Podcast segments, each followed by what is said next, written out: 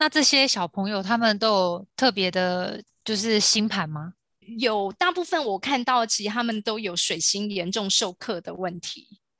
授课会怎么样？这个是我们专有名词，就是说水星是跟教育理解能力有关。那这个水星如果他授课的意思，就是他被伤害的很严重，嗯，所以他就会有呢，在他的理解学习上面呢，其实是比一般人来的更多的挫折的。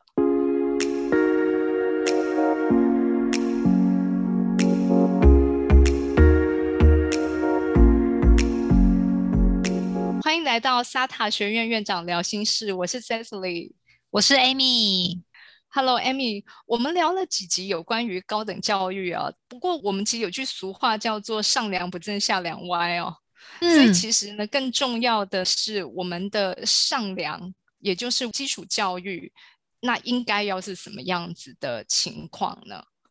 嗯嗯嗯，因为我们这一世代的人看着二十多年甚至快三十年的教改。你们是跟着教改长大的吗？对，算是。我们这个世代人经常都会有一种声音，就是说，与其去搞那么复杂的教改，那不如干脆改回来我们以前当年的联考制度就好了。嗯嗯嗯嗯嗯，是因为太复杂了吗？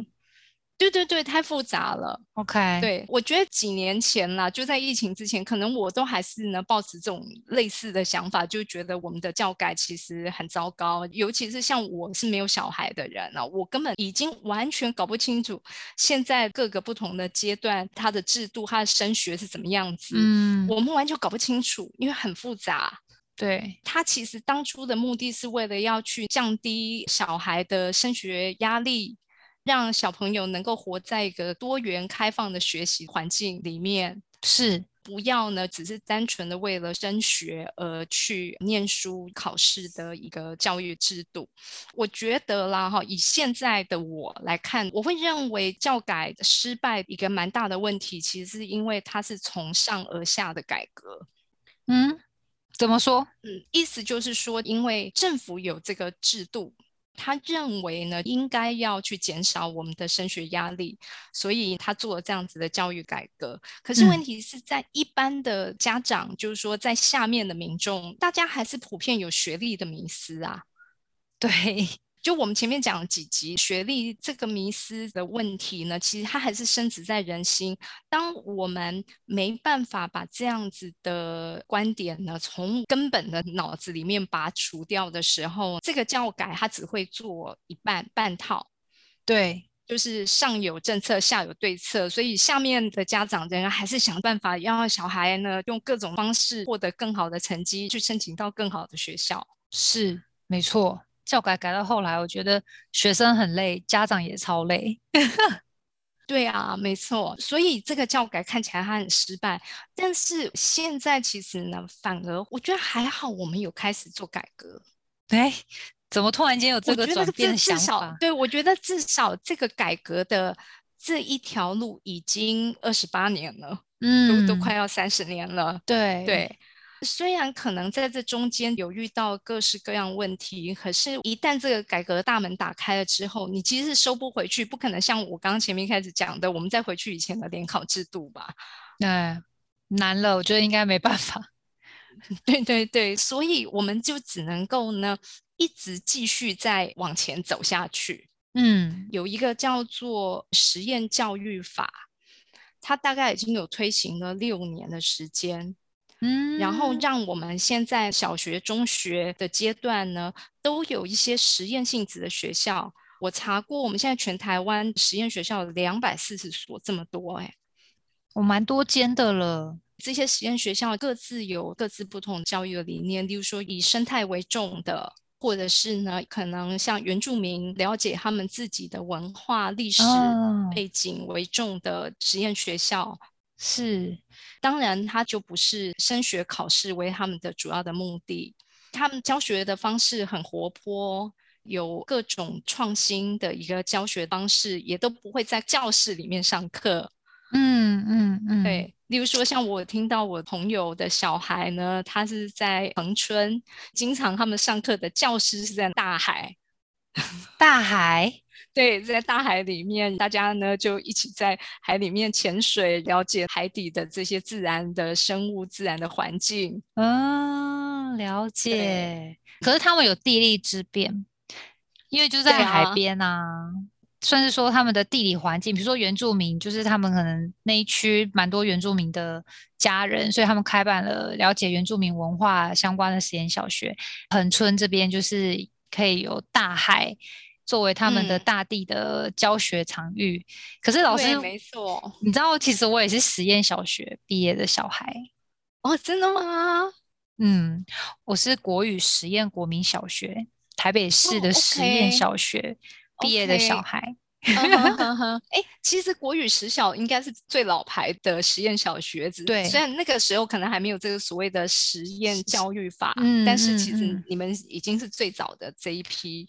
印象没有错的话，我也是听师长们在讲说，那时候台北好像有三所实验小学吧，就一个是国语实小，然后一个是师大附小，然后还有一间好像是北市教育大学的附设小学嘛，我有点忘记名称了。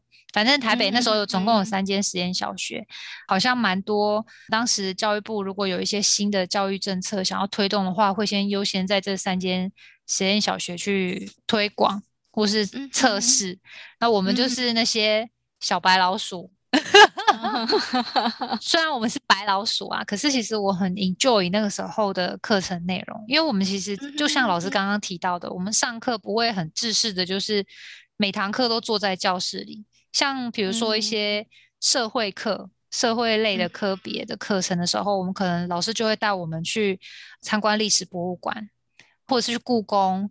有时候会搭配当时有的一些特别的展览，老师就会设计一堂跟那个展览有关的课程。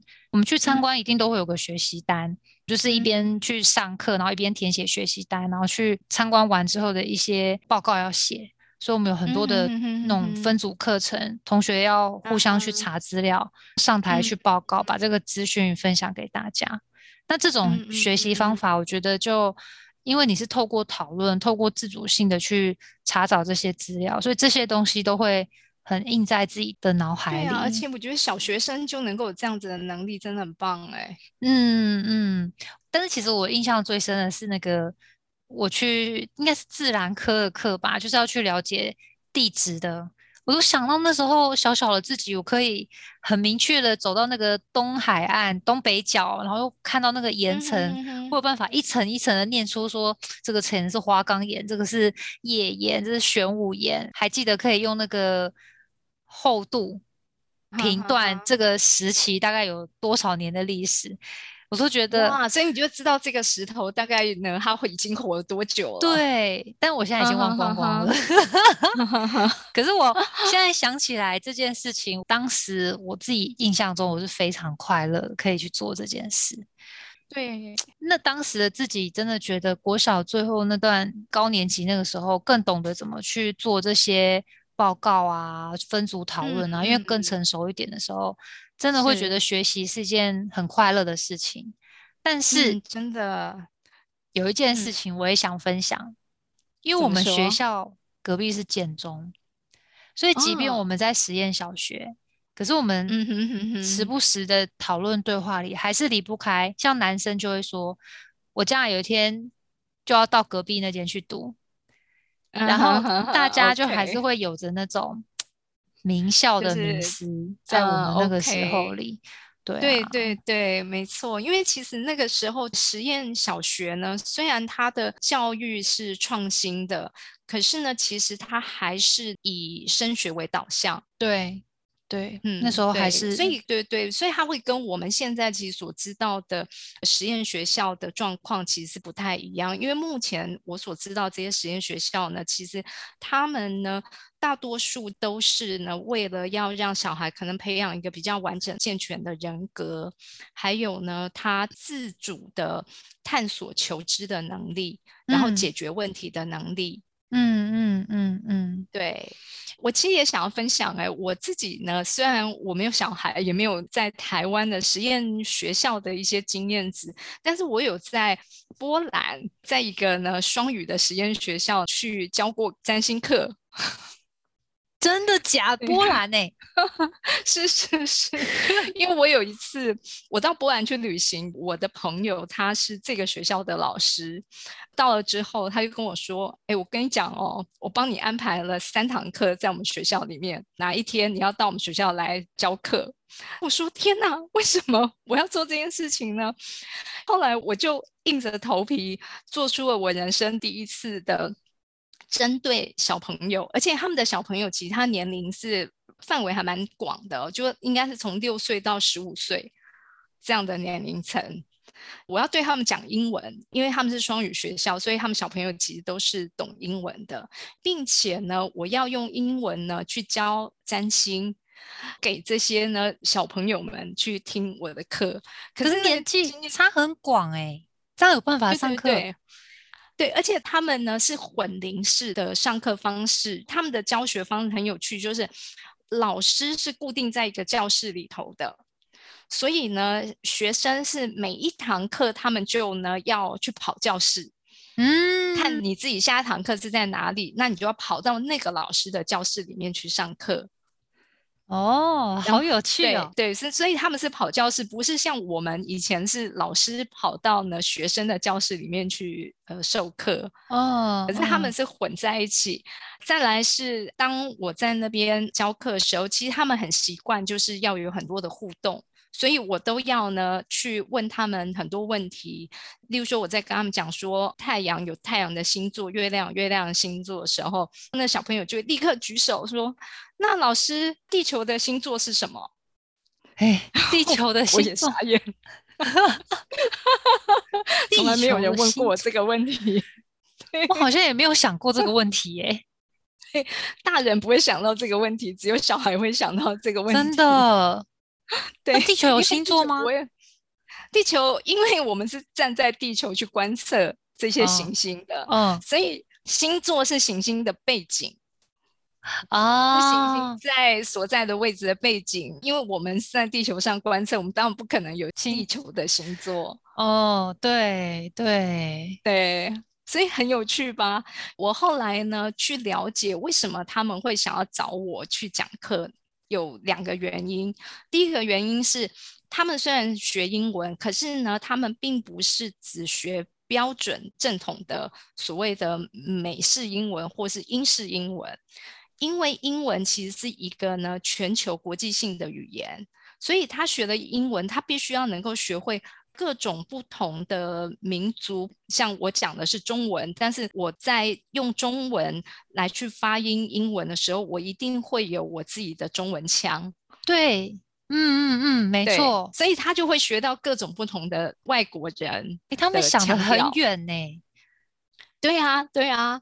再第二个是因为我的职业很特别。我是占星师，所以呢，他们希望呢，像我这样特别职业的人来去分享我的职业的内容，让小孩他将来其实能够有更大的职业上面的一个算是视野，不会说只想到啊未来职业选择什么，就只有老师、律师、会计师、医生，对对，而是还有占星师哦，嗯，对对，不一样的对。面相。给大家好像多了一点选择，哎，我好喜欢他们那种上课模式哦，因为他们上课是要自己去老师的教室嘛，所以我觉得这个过程其实某种程度有点像是就让他们有机会懂得跟去认识自己，去为自己想学的东西负责。因为你要去上课，你就必须要自己过去，自己去找你有对你有兴趣的事情学习。哦，好棒哎！他们这样子的教育然后而且他们也要呢懂得，就是说可能在一个教室里面有各种不一样的年龄层，嗯，然后他们呢在学习的过程里面就要跟不一样年龄层的人呢，可能互相学习或者是互相尊重。例如说，可能在这个教室里面呢，其实他要去照顾年纪比较小的小朋友，嗯。对，或者是说呢，如何去尊敬老师？因为呢，等于这个教室是这个老师所有的。对，我觉得他这个就真的有做到一种多元化的教育嘛。嗯，当然这个多元不是像我们一般认知的是科目科别上的多元，它的多元是指在单纯的一堂课里面，包含你与人相处，比如说道德这一块上面的多元。因为你要照顾别人嘛，你要尊敬老师，你很有爱你的同学，尤其在这样有年纪差距、成熟度不同的时候，你要能够包容这些事情。对于科目的学习很多元。我我我其实真的对于他们会去想到说，连你讲英文的腔调也要给予提供学习这件事，我很我很佩服他们。很佩服。你看，像我们以前学很多英文，可是出了社会之后，我每次只要一跟印度人讲话，我就很痛苦，因为我听不懂印度腔。真的，真的。但是我们把主题拉回来，就是我们讲到的实验学校这件事情哦。当我们今天呢，教育撇除掉升学考试这个状况的时候，其实我们有很多东西是值得学习的。嗯，真的。对。哎，所以呢，我我觉得实验学校本身呢，它的存在其实非常有意义。再者是呢，呃，很多的实验学校它其实不是只有包含了学校教育，而是它包含了家庭教育，也就是家长是要参与进来的，而且甚至这里面它会有很多的自学的的内容。所以呢，这些学生其实他可能回到家，家长呢也要跟着学校这个教育，再去提供一些自学的内容给他的小孩。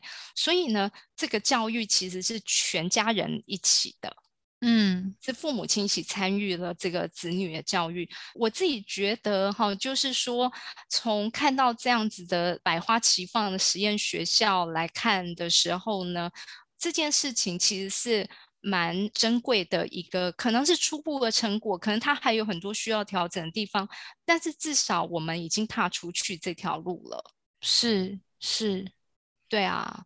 我还发现一件有意思的事情，就是其实从我开始咨商以来哦，我遇到了非常多受过很高等教育的父母亲，可是他们带着他们的小孩来找我。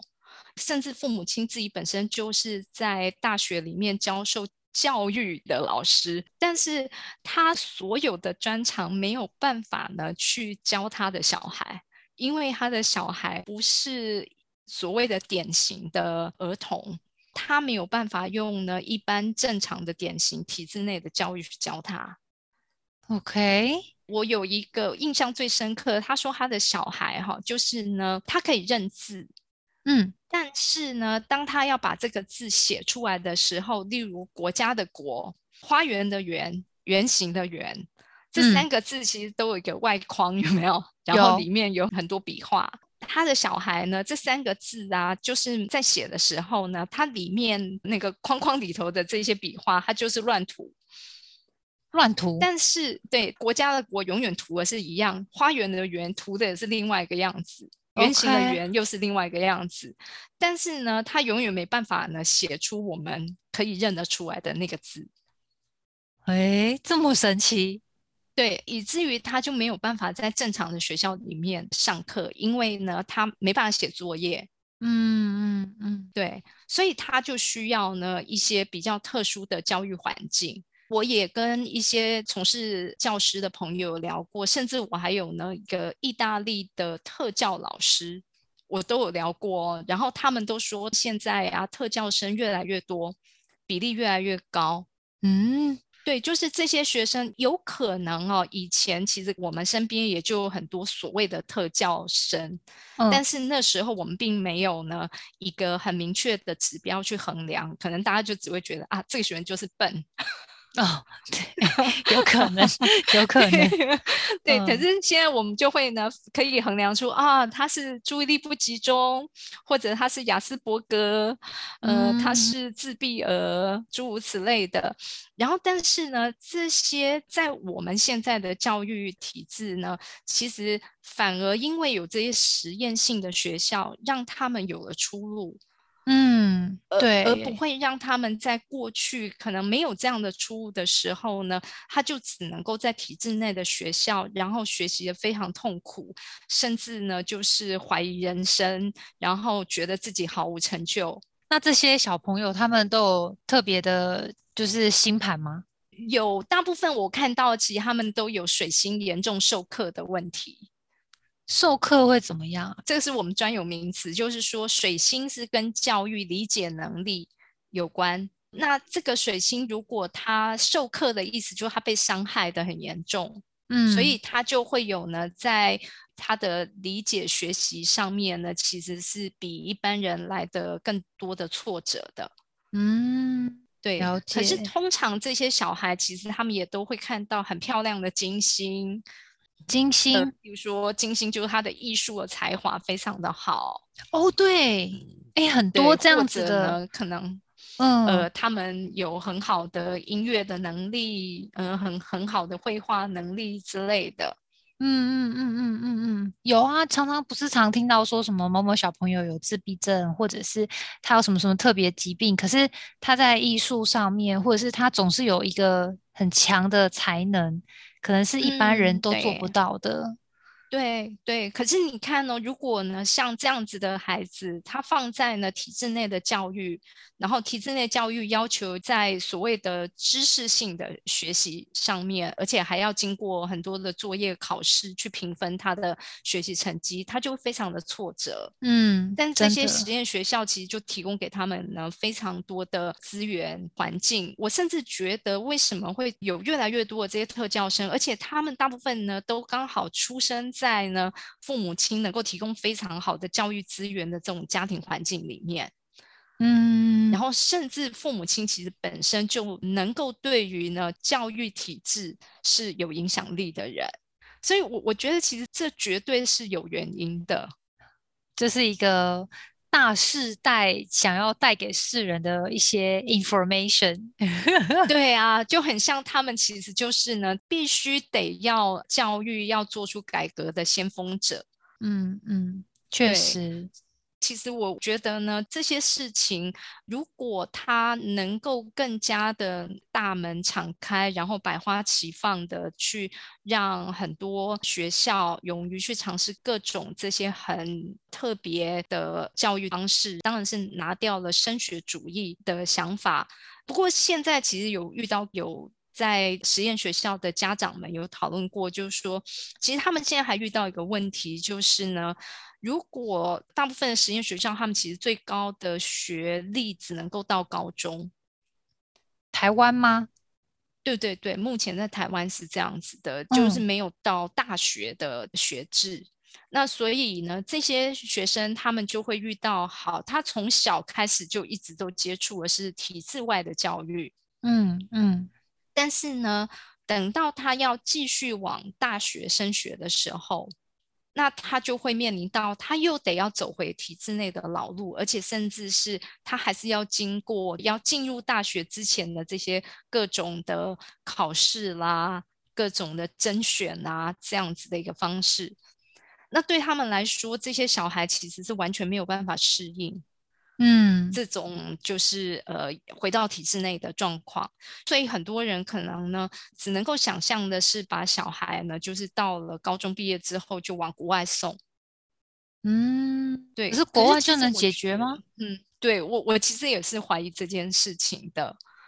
那不过。你看，如果我们前面讨论的那两集呢，其实未来的高等教育呢，其实它能够是变成像这样子的一个可能的样貌的时候，或许呢，其实我们现在在聊的这个实验中小学。嗯，其实他是在为小孩打造一个非常呢喜欢学习、很乐于乐在学习的一个环境，并且呢帮他打造出很好的基础的知识的一个基础之外呢，还有他本身的人格的教育的培养。嗯。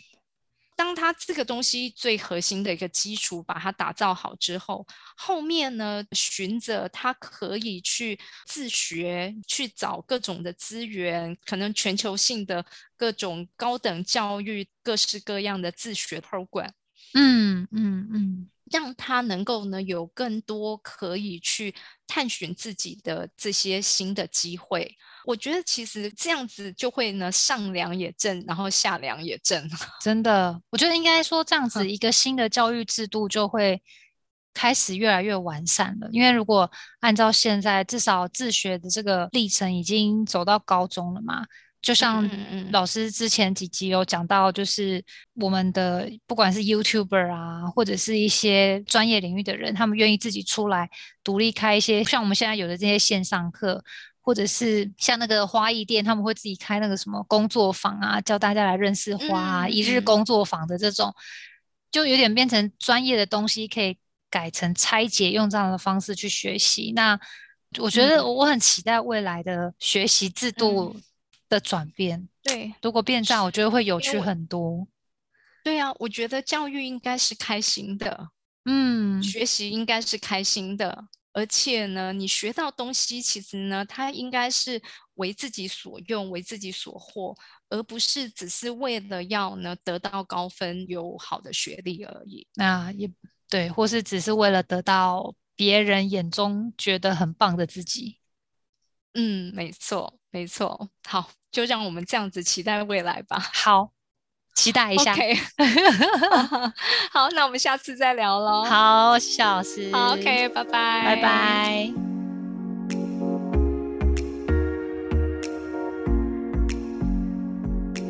凝视星空，开启生命。占星就是一门教我们了解独特自己的学问。